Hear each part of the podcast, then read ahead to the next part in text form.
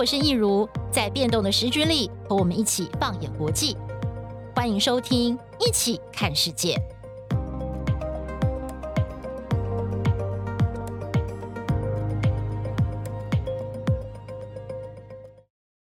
大家好，欢迎收听《一起看世界》Podcast，我是易如。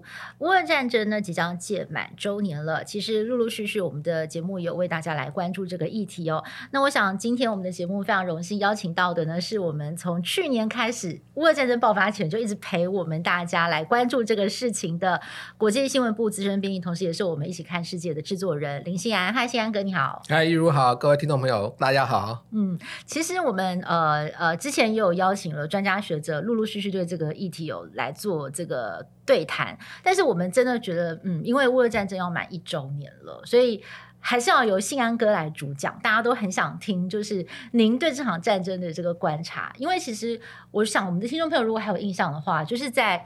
呃，去年二月二十四号之前，乌俄战争要爆发前，其实你有做了一些预测。然后随着这个战争爆发，你也是陪着我们的观众朋友，就是一直在看这个事情的发展。就我们发现说，哎，其实你的那个看法跟预测都还蛮准确的哦。所以现在呢，到了这个一周年，对，我觉得有很多的面向，也可以请这个信安哥来帮我们展望一下啦。嗯。首先呢，我们来聊一聊最近哦，真的是把全世界都吓一大跳的事情，就是二月呃。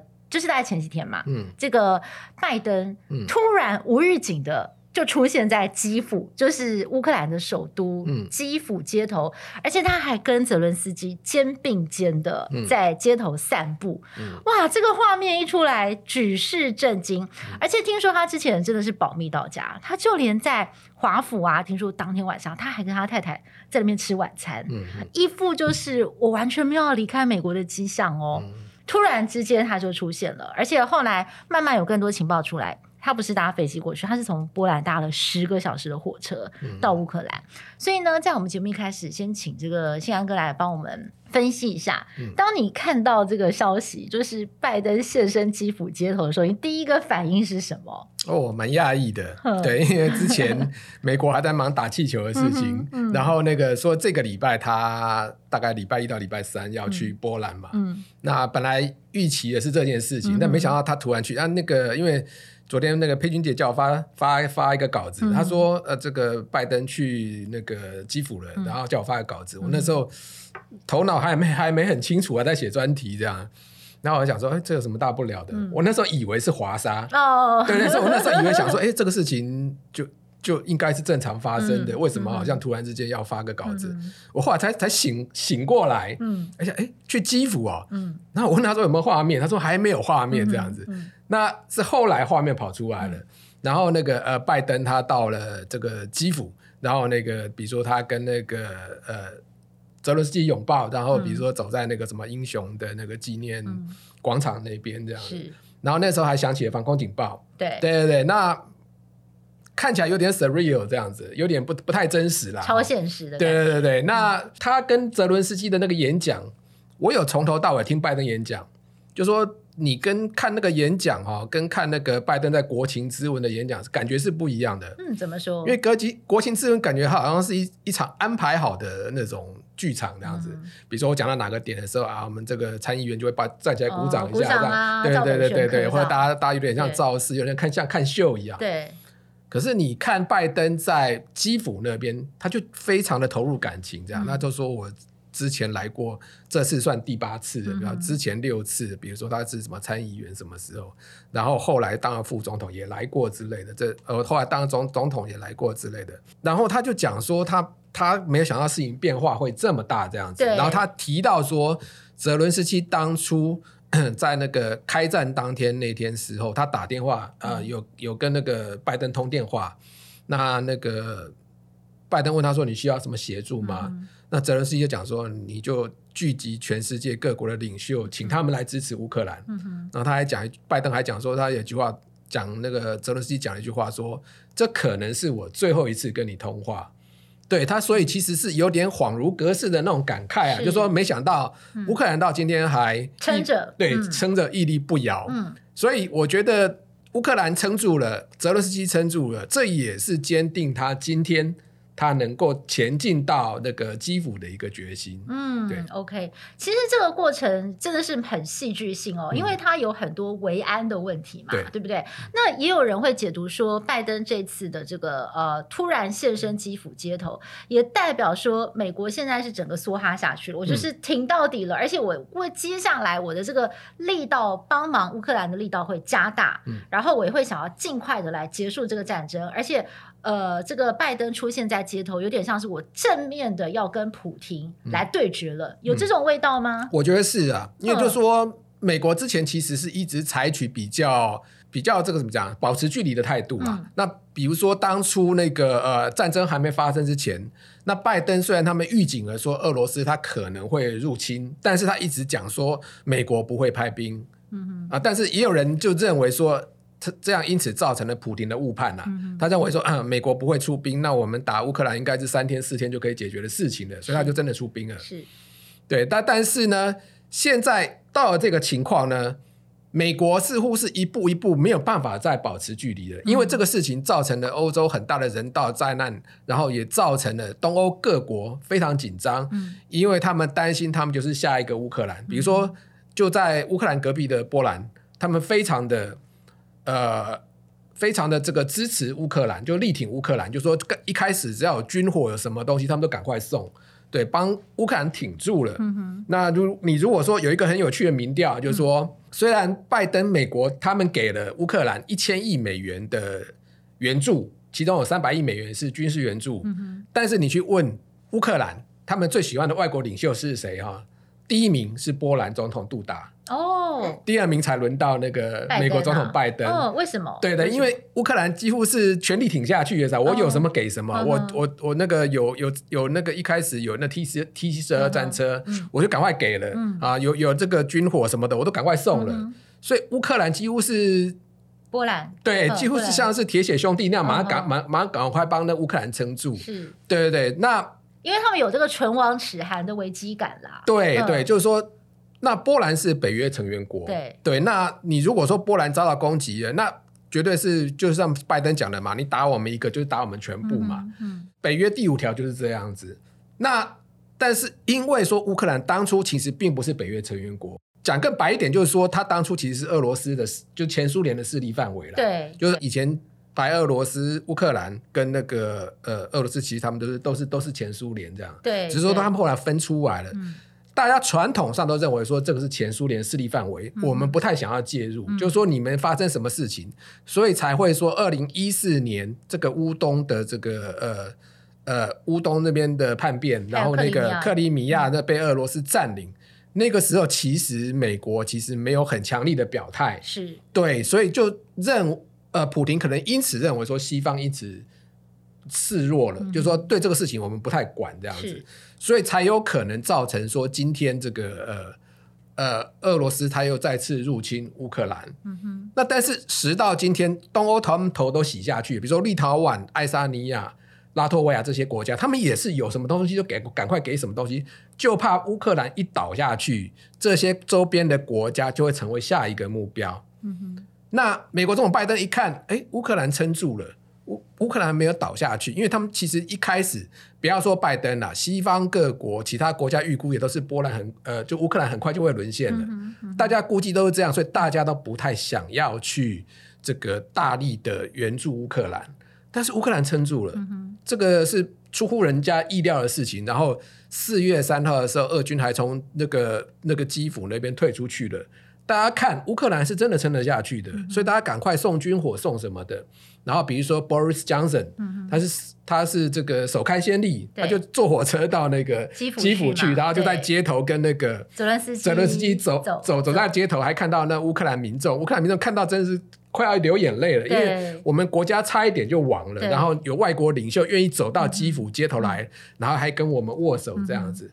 之后就各国领袖陆陆续续啊，比如说都都到这个呃基辅的那个街头去跟泽伦斯基会面。对。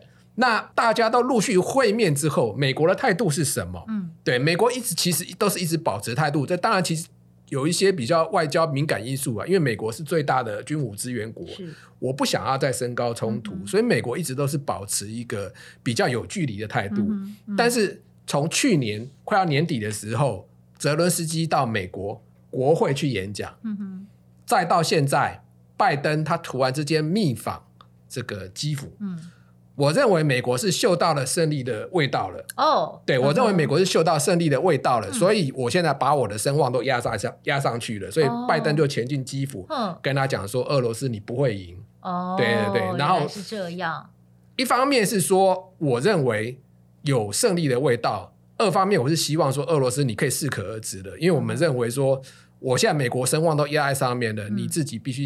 想清楚，接下来你如果还要硬要再攻打乌克兰的话，嗯、你可能要付出惨重的后、嗯、后果。这样是是，对。其实啊，就是拜登这次的这个访问，很多人也会解读说，他也是在为他的连任铺路哦。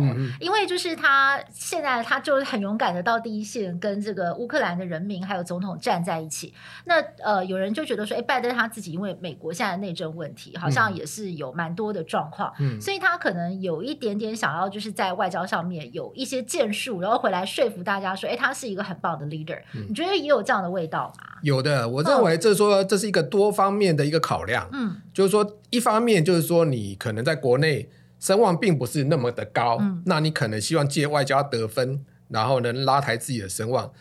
其实我觉得另外一个比较重要的一点，其实是说，其实大家都有点战争疲乏了。哦，对对，其实大家都有点战争疲乏，就。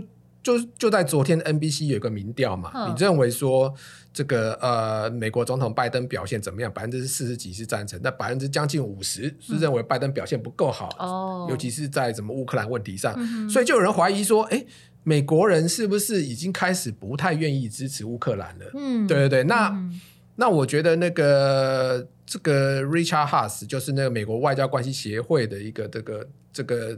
我我忘记他是不是会长了哈，嗯嗯、创办人。然后他说，这个其实不应该这么来看，因为就是说，你就纯内政来讲，可能大家对拜登有一些意见。嗯嗯、但是你如果论到美国参众，就是参众两院的参众议员对拜登乌克兰的这个政策的想法，其实他们都支持的。嗯、比方说，你看这一次的那个慕尼黑安全会议，对，副总统贺锦丽他带的是六十个。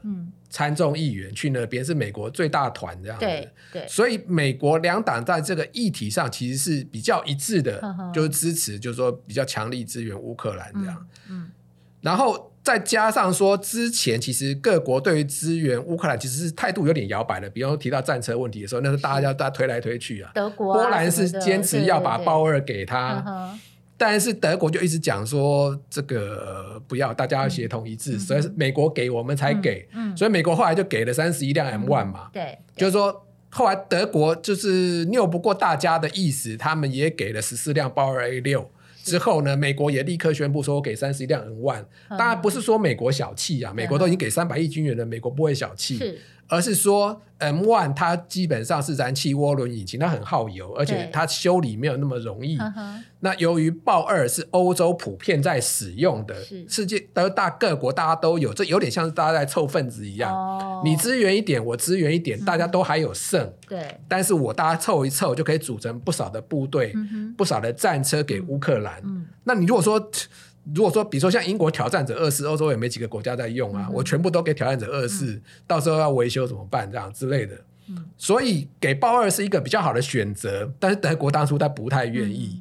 那也就是因为说，在北约各国支援乌克兰这问题上，大家其实没有那么的协同，嗯、也看到大家有点战争疲疲乏，疲乏的感觉。对，所以。拜登要去坐镇在那里，坐镇在基辅，说：“哎、嗯欸，我来了，美国就是力挺乌克兰到底。嗯”嗯，For as long as it takes，他到最后都讲这句话，哦、包括说，对说他到底了。对，包括那个，包括最近其实包括马克宏也讲这句话，嗯、包括这个肖兹，德国总理肖兹也讲这句话。那个美国总统拜登也到基辅去讲这句话，就是说坚定大家的信心，大家一起把这个这场仗打到结束，对对对，赶快把它赶快把它结束，是这个意思。哦，原来是这样。好，那接下来我们看到这个拜登哦，联合这个盟友正式都已经摆出来了，还要来看的就是那普廷要怎么回应啦。嗯，其实呃，我们当然在报道媒体上有看到说，这个对于拜登这次突然出现在基辅街头，俄罗斯就有高层的这个人士说很愤怒啊，觉得感觉好像被羞辱了。嗯、因为其实大家都知道，普京在一周年前夕要发表国情咨文，嗯、是重要的谈话，没有想到这个风头全部都被拜登抢走了。嗯、但是普京他紧接着也发表了他的国情咨文，态度也很硬哦。嗯、他到现在都说这是西方国家逼他动手的，嗯、哦，不是他的错。而且他说俄罗斯绝对不会输，他也是很狠啊，呛虾呛到底。嗯、可是实际来看看。现实层面的俄国，要请宪安哥来分析了。现在俄军的伤亡是不是非常的惨重？而且你会不会觉得现在情况其实对他们是蛮不利的？因为现在有传闻说，俄军又要集结、要动员，准备要在二月二十四号这个周年之际再发动大规模的进攻，有这个可能跟迹象吗？我们现在讲这个俄国的一个反应啊，就是普京他在国情咨文，嗯、就是说。拜登这个动作其实是多方面的，我们大家都看到嘛，嗯、力挺，对，然后可以拉抬自己的声望，对，甚至还可以在普廷跟习近平出手之前，嗯、我先出手，嗯，对，那我就来看你的反应这样子。那普廷呢，他讲说我们要这个暂停 New START，就是那个新战略裁减核武条约的执行。那虽然说我们那个削减核武弹头的那个承诺不变，我们大家都还是在一千维持在一千五百五十枚，但是呢。俄国暂停这个条约之后，我们有可能举行核试。哦，对对对，那这个当然又是拿核武来威胁啦。嗯嗯、那这个东西其实也也也也好几次了啦。俄国这个美国外交关系协会会长那个 Richard Haass 他就讲说，这个俄国唯一还是一个超级强权的一个遗迹，就是他们还有核武这样子。嗯，嗯所以他们又把这个东西这个牌再亮一次这样子。是，是对，那基本上就是说。对合适啦，都、就是说合适这个东西，大家很久没看到了。嗯、比如说北韩可能还在合适这样子，嗯嗯、但问题是说你有核武，别人也有核武，对，不是说只有你有而已。嗯、你只要用下去，大家就一起用下去了。所以说它是一个威胁，我觉得倒不如说是一种虚张声势啦。嗯、对，那我们来看为什么说是虚张声势？其实俄国这一次攻打这个乌克兰，损失其实相当惨重。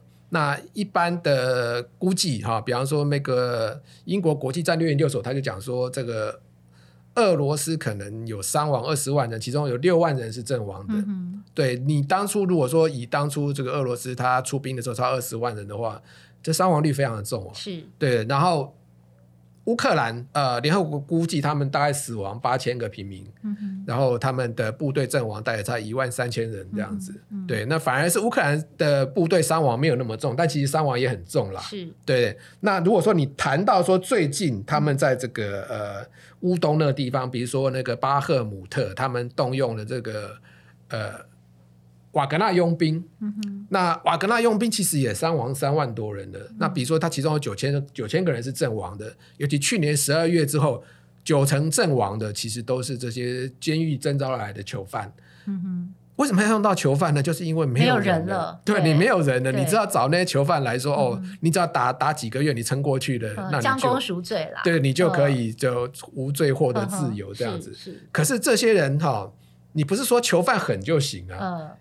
嗯打仗都是靠军事训练的，这些人没有军事训练，嗯、然后你就送上去当炮灰。嗯、我看到一个说法是说，他们派这个瓦格纳，这个瓦格纳，这就是说用囚犯佣兵，一开始比如说派派出去，他们去攻击乌克兰的据点，嗯、等到乌克兰开火之后，你们就就就停在原地不动，自己开始拿拿那个铁铲子开始挖壕沟，哦、你们就在那边等着，呵呵。然后。俄军就说：“看乌克兰在哪边开火，我们就开始炮轰那个据点，完全把他们当诱饵就对了。对，当诱饵，所以这些人阵亡率会这么高，不是没有原因的嘛？你就是纯粹当炮灰的嘛？那当然，瓦格就是这些囚犯，其实也很多人知道是这回事，所以有很多人跑掉了之类的。那当然，俄罗斯他们也有很残酷的刑罚。嗯，那就是说。”以现代战争来讲，你用这种所谓的人海人海战术，嗯，那之前这个呃乌克兰他那边还有个统计说，在这个乌东地区这样子，他一个阵亡人数哦，俄国国防情报局说每天伤亡八百二十四人，非常的高啊，对对对，然后这个这这种这种打法其实是非常没有效率，也没有一个战略意义的，但是。我们再来看哈，就是说，其实人亡人员的伤亡还在其次，俄国可以说我人就是多。那问题是说你的装备呢？嗯。我们来看俄国的这个战车。对。英国国际战略研究所他的分析说，这个俄国损失大概两千三百辆战车。嗯。损失超百分之五十。是。那比如说有一个呃呃呃有一个叫做开源这个资讯网站叫 Orix，它是在统计，它有照片，它才统计这样，就是说你被打掉战车的，我就统计。嗯。他说俄罗斯也损失一千六百八十八辆，也是将近两千辆的。哦，那对对，那那可观。嗯，这个数字差不多是主力战车损失百分之五十。你俄国号称是所谓的当初在冷战时期号称钢铁洪流这样子，嗯嗯、就是说美国就是北约国家，他们当初想要挡你的时候，都都是考虑用战术核弹去挡你的那个装甲洪流的。是，结果你现在要打成这个样子，装甲车损失这么多。嗯，那我认为呢，俄国当初就说他开打差两三个月的时候，我们那时候就判断不会赢。为什么不会赢啊？现代战争不是小米加步枪，嗯、不是靠人海战术。而是靠科技，就说美国它那个开始经济制裁之后呢，去年的统计是俄罗斯的那个晶片进口大减七成。那我们都大家都知道嘛，就是说现在的武器上面大概都是一大堆晶片了。是，你就就算是战车，也是上面也是一大堆，比如说夜视仪啊什么的，嗯、电脑瞄准系统，那其实都是都是这个要用晶片。你损失了两两千多辆战车，虽然说他说老旧战车还有五千辆，但是你其实损失一半了。嗯打了一年，你损失一半，那你如果再打一年呢？嗯，对，那可能就没得打了，这样子。对，所以我认为他这个是很难再撑下去的啦。那有人讲说，你战车再生产就有，那你没有晶片，你怎么生产？我认为说，俄罗斯现在这个情况是它很难，然后再加上说现在。西方他们开始，大家讲好了，我们一起支援战车给乌克兰。对，因为之前大家都没有支援战车，他们都比如说支援防空飞弹，我支援这个标枪、刺针，这有的没有的，先帮乌克兰顶住再说。对。但是自从去年九月那个时候，在卡尔可夫那时候发生那个，就是说他们那个呃，就是说机动战的逆袭之后，呃，乌克兰夺回了卡尔可夫那边很多大半的失地，就是说。入侵一年，本来那个俄罗斯他本来夺夺占了乌克兰百分之二十的领土，是现在几乎被乌克兰讨回来一半了。嗯，可见这个反攻的势头是在乌克兰这边。嗯、他连赫尔松当初唯一丢掉的城市都拿回来了。对，所以现在再加上呃西方各国，他们打算就是说我军援挑战者二型、豹二、M one 这些战车三百二十一辆可以组成两个装甲旅啊。嗯、对啊，嗯、那个是很大的一个数量。嗯那他们有人讲说，就是说你那个训练，你可能大概需要两个月啊，八八周左右。对，乌克兰现在乌乌克兰的他们的士兵在德国、在波兰等等这些国家，嗯、他们去受训训练包尔等等。他们就是把它压缩在一个一个月四周，我们赶快结训了，三月底之前就回去。哦，那对对对，那就是说希望尽快能够让乌克兰可以反攻。那当然有人讲说他可能给战车没有那么快啊，可能四月给五十辆，到了五月多才能三百辆到齐等等。但是我认为说，俄军他们是所谓的春季攻势，之前乌克兰国防部长讲说。他们那个集结五十万人准备发动春季攻势，而且现在已经开始了，听说已经打两个礼拜了。OK，嗯，你如果看到他们春季攻势，你可能会有点疑惑，就是说春季攻势在哪里？哦，对，为什么？好像有点雷声大雨点小这样子？对对对，那那应该就是说，其实他们在这个。乌东的北线、中线、南线，他们其实都有点攻势的，嗯、但是有点像是现在的情况在继续，就是多派一点人，多那个、呃，因为他们的人力可能也不足，然后炮弹也不够了，对对对，就是说其实俄军的训练很不好啦，嗯、就有人形容，就是说俄军的这个。的这个作战方法从二次大战到现在都没有变，就是说他们都不太侦查前方，这样子派部队出去。哦，对对，我我看到你软我就打，然后我就一直冲，但冲到有时候会冲到那个乌军的设防阵地或者伏击区。对，包括这次的那个胡利达尔。听说也是这样，就是说往前冲，就被乌军的设伏区一打，又打打掉了那个十几辆战车等等这样子，然后反正就是损失掉两个旅啦。OK，对，非非常的惨重这样子。OK，对，其实啊，就是刚刚听谢安哥讲，我就会有一个感觉，就是感觉呃，我因为俄罗斯他们的这个军队还有他们的军备。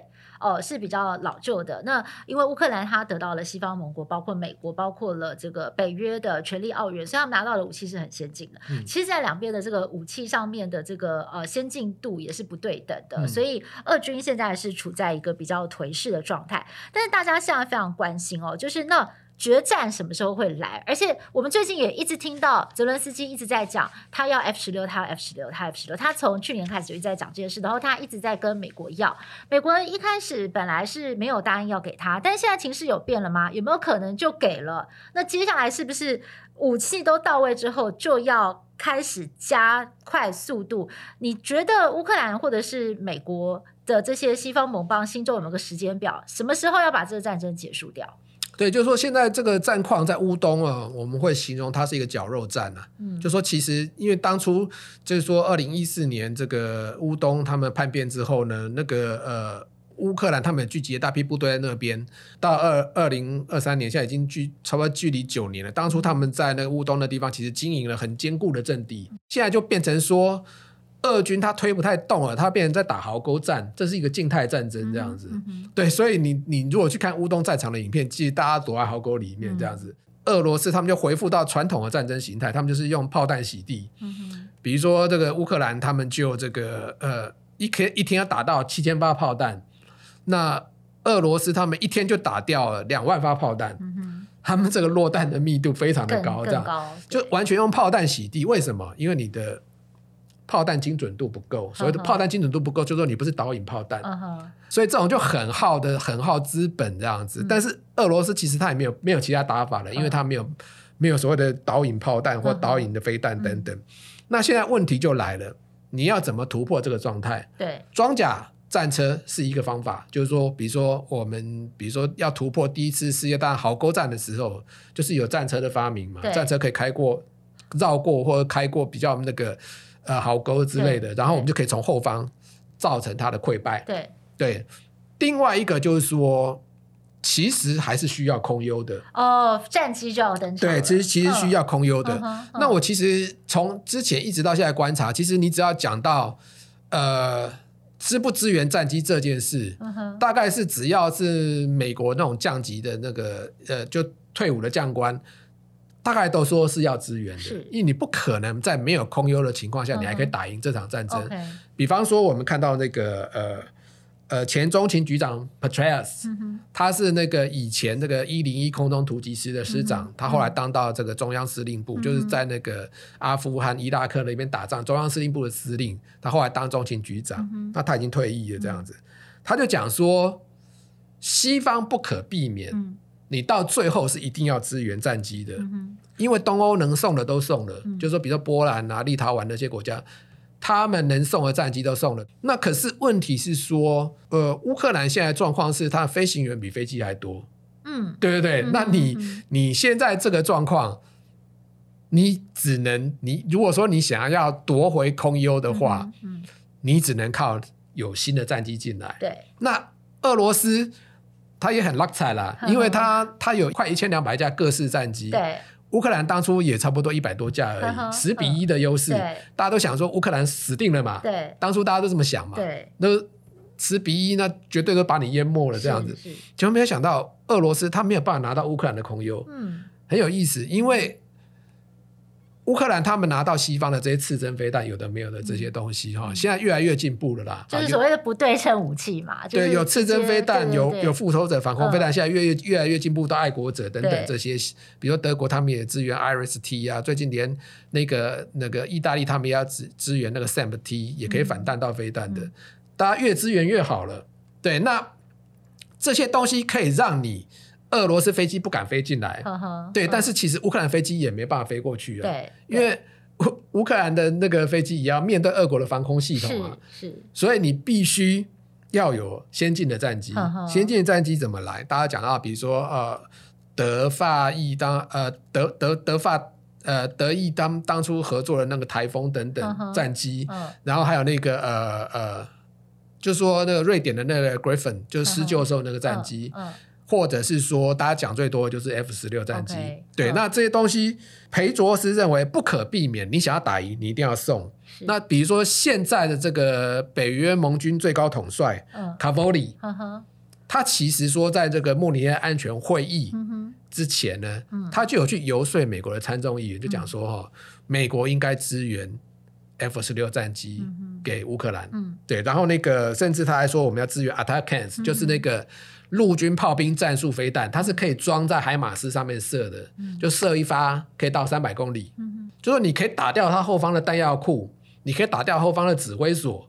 那你当你弹药越来越稀缺的时候，比比如说乌克兰他们用战车突破的时候，俄罗斯他们可能就顶不住，因为他们没有炮火。嗯，对他们，他们没有炮弹，他们没有弹药可以用的话，就会加速它的溃败。嗯，所以我认为这个东西是是很必要的啦。嗯，那比方说美国那个 PBS 公视，他们最近就访问一个去呃乌克兰前线打了十个月的一个美军这个绿扁帽。这个美军绿扁帽，他他以前曾经在乌拉呃在伊拉克跟阿富汗出过好几次任务，然后他后来跑回来，那个在约翰霍普金斯大学念研究所国际关系这样子。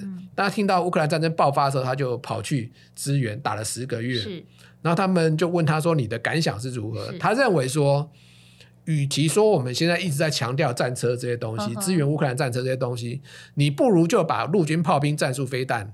ATACMS 射程三百公里的那个东西，就给乌克兰，嗯、因为你让他可以打掉后方的弹药库指挥所，就是在当乌军在突破的时候，他们不会承受那么大的伤亡。对。好，所以呃，你会觉得这些武器到到最后，那拜登现在不给嘛？但但是就是 F 十六的部分，但是他的理由是什么？但是你觉得他最后还是会改变他的策略吗？还最后还是会给，对不对？你觉得可能性高不高？我认为不可避免啊，就好比说战车这个事情，嗯、哦，战车这事情当当初大家都推三阻四嘛，对对对，最后还是但是波兰是说我坚持要给，哦、我不管你同不同意，哦、我不管你德国同不同意，嗯、我就一定会给。嗯、那到最后德国是同意了嘛？嗯、就说。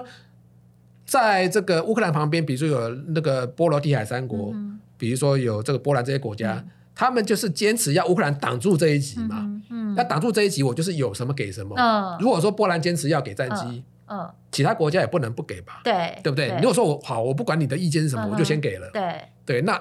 我那个乌克兰他就有战机啦，啊，uh. 那你这时候再再挡有什么意义呢？所以最后可能大家还是会跟上。最后不可避免是要给。Uh, 那其实乌克兰他们有很多飞行员已经在美国或者是在这个英国或者德德国受训飞行了，所以我认为到最后应该是会走到这一步的。是 OK。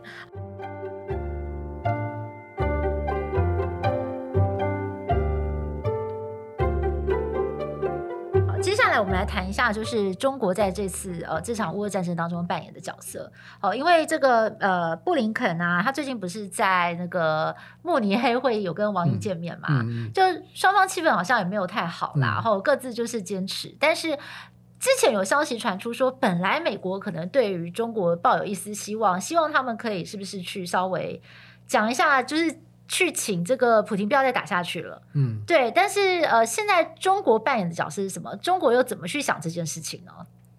我一直认为中国角色很尴尬了。嗯那当初就是说，比如说在这个去年这个北京冬奥之前，这个普廷去那边嘛，嗯、然后习近平就跟他会面嘛。嗯那当初习近平是有点感激啦，为什么？嗯、因为当初其实东奥各国有点抵制嘛，嗯、各国领袖都不去，普林就本人亲自去了。对、嗯。然后这个习近平他们就讲出我们友谊无上限这样的话，这样子。是。真没想到没隔几天就乌克兰就就就他就进军乌克兰，对就是普京就进军乌克兰。对对。那。我就心想说，北京他们可能在想说，啊，结果我们讲友谊无上限，就他就真的 就就到乌克兰无上限去了这样子，然后我们有一点被他被他陷害了这种感觉啦。嗯，那不管怎么说呢，就是这尴尬已经形成了。就是说，美国外交关系学会会长那个 Richard 他就讲说，这个有点像是一个 bad investment，就是一个坏投资。就我们当初讲了这句话之后，嗯，然后呢，就是说现在就是说，所以当初。当初美国就一直严厉警告中国说：“你不要去支援，你不要去支援俄罗斯这样。”所以这二中国当初一直其实都采取谨慎的态度。虽然说《华尔街邮报》他们有去挖出来说中国支援他们什么粮食啦，比如说最近还挖出来说俄军在吃的口粮是中国人的那个 中国部队的口粮这样子。比如说他们什么这个咖喱鸡丁啦、孜然羊肉啊口味等等，那上面还写简体字的，意思就是说其实中国是有在。有一些有一些暗中支援的地方，是，可是中国他们一直都很尴尬，就是说，因为你如果说我真的认真支援下去的话，美国可能会采取二级制裁嘛。对。对，那有一个转变，就是说秦刚他上来当外交部长之后，嗯、他上一次在一月份的时候跟那个俄国外交部长拉夫洛夫会面的时候，嗯。嗯、他讲了一句话，他讲说我们现在呃，我们跟这个俄罗斯的关系哦，我们是呃不结盟，嗯、哼不对抗，嗯、不针对第三方。嗯对，就是说秦刚讲的这样的话，大家讲说、uh. 哦，这还是一个保持距离的话。嗯、uh。Uh. 可是呢，布林肯最近去慕这个慕尼黑安全会议，uh. 双方因为这个气球事件闹得很不愉快嘛，uh. 双方就一直在那互相呛虾嘛。Uh. 结果看起来好像是双方谈不好。哎，那为什么布林肯说他觉得中国是想脚踏两条船？对对对，嗯，布林肯讲说中国想要 have it both way，嗯哼，比如说在慕尼黑安全会议的时候，这个王毅他见的这个呃乌克兰的外交部长库列巴，他说我们还是可以当个战略伙伴之类的。嗯，我心里想说乌克兰人听了可能会翻白眼，说什么叫战略伙伴这样子？因为布林肯他们随后就讲啊，他们就讲说我们有情报显示中国可能想要。向俄罗斯支援这个致命武器，嗯，嗯。对，那泽伦斯基他后来讲嘛，如果中国真的支援致命武器给给这个俄罗斯的话，那有可能爆发第三次世界大战嘛，嗯，对，呃，王毅现在他访问了那个莫斯科嘛，嗯、那也有可能会见普廷这样子，嗯、然后。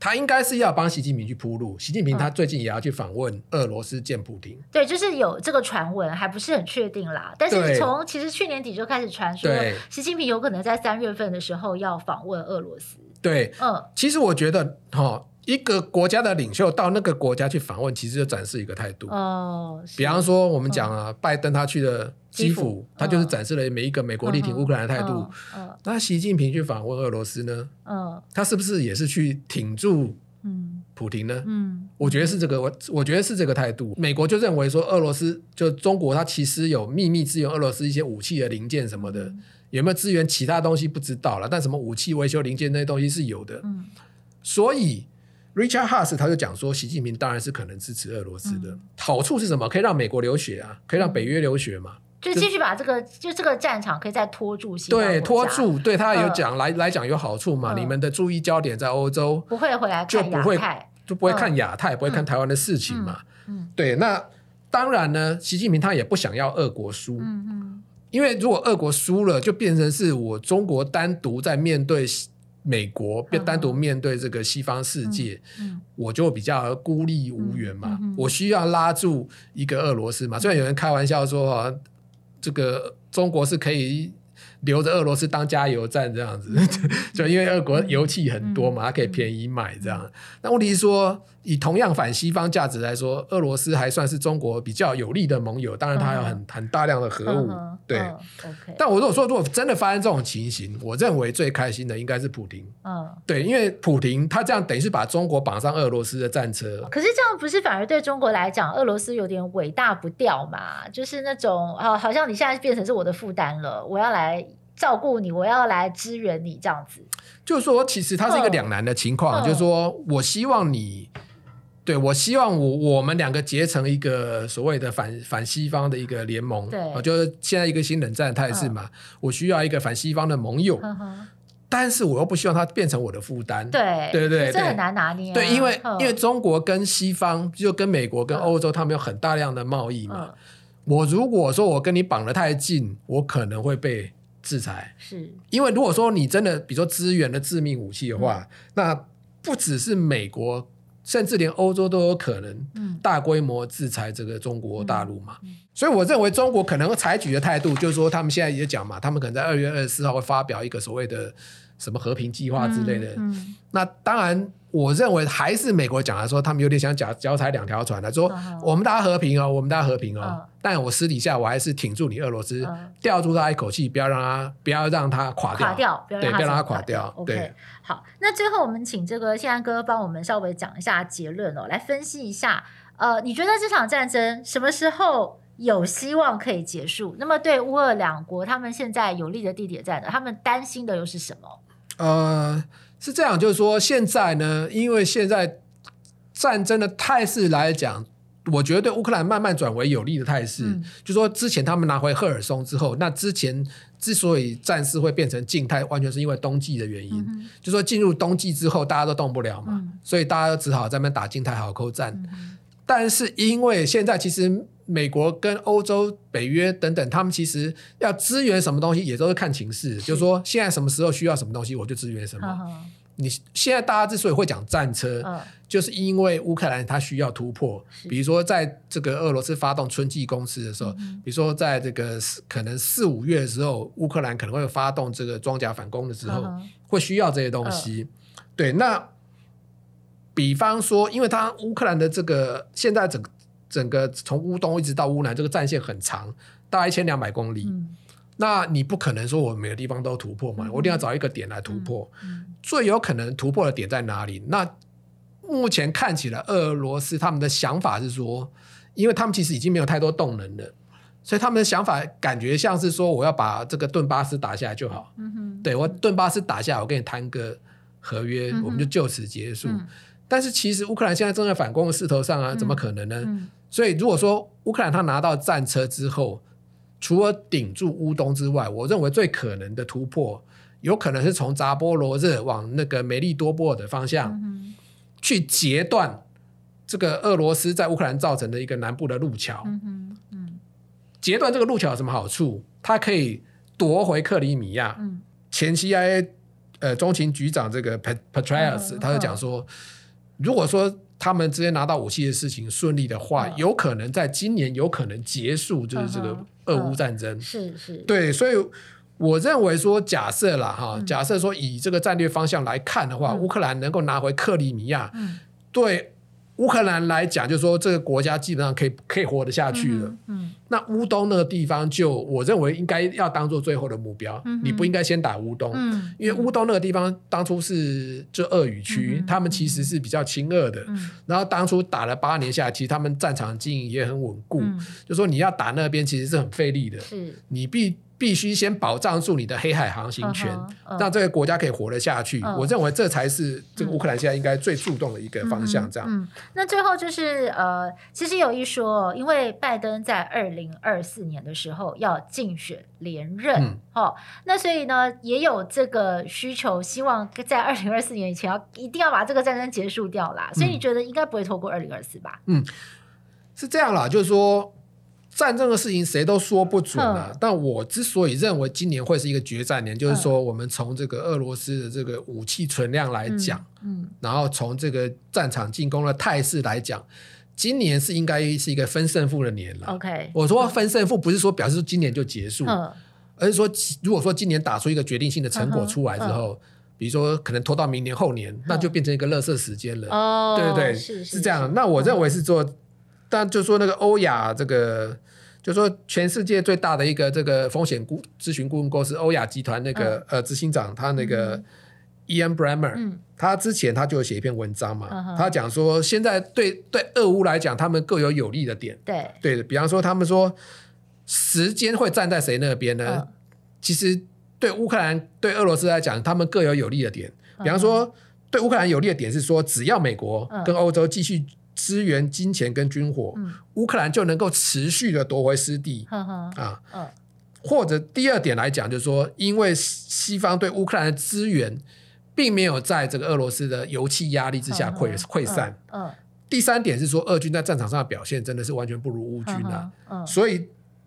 以在西方资源情况来下，呃，以在西方资源情况下来看的话，嗯、军力他们也是这个此消彼长，嗯嗯、然后再加上经济制裁，嗯、有可能会这个对俄罗斯慢慢消磨他们的战力跟战意。是、嗯，但是对乌克兰这边来讲，其实他他们也有不利的点，嗯嗯嗯、就是说。呃，乌克兰需要，就是说对俄罗斯有利的点是什么呢？第一个就是说，乌克兰需要西方的资源，对。可是西方的资源其实并没有想象中的那么的团结跟快，嗯，对。嗯、比方说，波兰总理他就一他就讲说，没有没有美国就没有自由的乌克兰，嗯哼。但是万一美国不支援乌克兰的呢？嗯，嗯现在就有一点这种情形来看啊。嗯、比方说，在那个现在组长这个众院的这个这个共和党。他们其实内部就有极右派的势力，嗯、他们是反对继续支持乌克兰的。对，其实美国现在反战的声音有一派就是一整天都在讲，就是会给大家看一些影片，说你看我们美国的经济多萧条，然后物价飙涨，然后大家都快活不下去了，然后我们要花这么多的钱，然后全部都送给乌克兰，嗯、那你把我们美国的内政跟民生摆在哪里？其实反战的论调是这样。对，那万一就是说，比如说二零二四年美国也是总统大选嘛，二零二五年一月上来的是一个比如说共和党的总统，嗯、万一比如说是川普或者是 DeSantis，嗯，他们。DeSantis 最近也讲，他说美国不太需要，不太应该再继续支援乌克兰这样的话，这样，嗯，万一是共和党上台，有可能乌克兰的资源就会断掉。嗯，所以现在泽伦斯基压力也很大，对对，他一定要在这个政党轮替之前，赶快打到一个决胜的地方。对，尤其是西方，他们大部分，比如说北约国家，大部分都是民主政体嘛，他们党也是一直在换换届换党。对对对。那你很难集合大家的意志，就是说我们大家一致支援乌克兰。现在是因为乌克兰看起来有势头好，所以大家更坚定的支持的信心。万一势头不好，大家都可能想说，你们赶快签合约结束算了，这样子。OK。所以乌克兰的确需要在今年打出一个决定性的战果。OK。那我不不一定认为说，就是说一定在今年结束了。就是说，你如果说双方一直推推到一个没有办法推得动的情形之之下，因为你现在要要。今年现虽然中国想要推动现在就所谓的和平谈判，uh huh. 但我认为不可能。Uh. 第一个，普廷他没有面子，对他一定要打下乌克兰的某个地方，对然后才讲说我们来和谈。对。但是乌克兰现在正在反攻的势头上啊，我也不可能现在跟你和谈嘛。所以现在和谈是不可能的，一定要打出一个决定性的战果之后，双方才有和谈的空间。OK，对，好，嗯，好，那今天非常谢谢这个宪安哥哦，帮我们就这整个乌俄的战局一周年哦，做一个这么完整的回顾。哇，我觉得这样听了，我很多这个过去一年脑中的这个呃，就是过去的这个记忆，对这个新闻的记忆又慢慢回来了。结果其实时间真的过得很快，我们的听众朋友也是跟着我们一起来关注这场乌俄战事一周年了。那当然是希望战争可以早点结束啦，哈，然后就是不要再有这种生灵涂炭的事情发生。那在二零二三年，希望我们下次就是年底或者明年初我们再来谈的时候，又是一个非常不一样的光景。希望那个时候战争已经结束了。对对对，真的是这样子。好，那我们今天非常谢谢听众朋友的收听。那呃，如果大家有任何的 feedback，也可以欢迎到我们的 IG 还有粉专留言。那再次谢谢信安哥，那我们也谢谢我们一起看世界的听众朋友，我们就下次再会喽，拜拜，拜拜。